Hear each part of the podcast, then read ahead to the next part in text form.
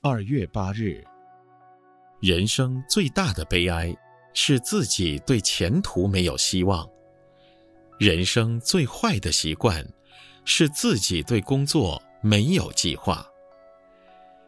预算的多少可以决定国家事业的成败，那我们个人也应该要来筹划自己的预算。个人所拥有的财富预算。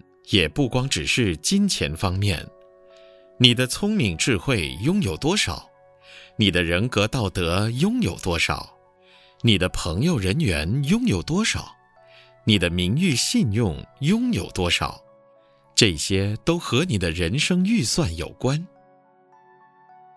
金钱上的财务不足，你其他方面都可以为你补充。就算你财务充足。假如你没有人缘，没有道德，没有信誉，没有智慧，在预算里面，收支必定还是不能平衡。一般公司行号里，负责筹划预算的人，都必须注意收支相抵。如果你只是计划收入，这里几千，那里几万，你没有本金。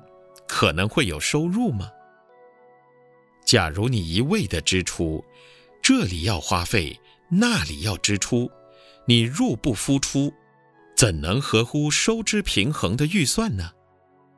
憨山大师说：“人从巧计夸伶俐，天自从容定主张。产区贪嗔堕地狱，公平正直即天堂。”个人的预算不要先从自己的利益着想，应该要从整个社会、大众、各种利益关系为前提，以此来定下自己人生的预算。所谓“厚道必不吃亏”，这是必然的因果道理哦。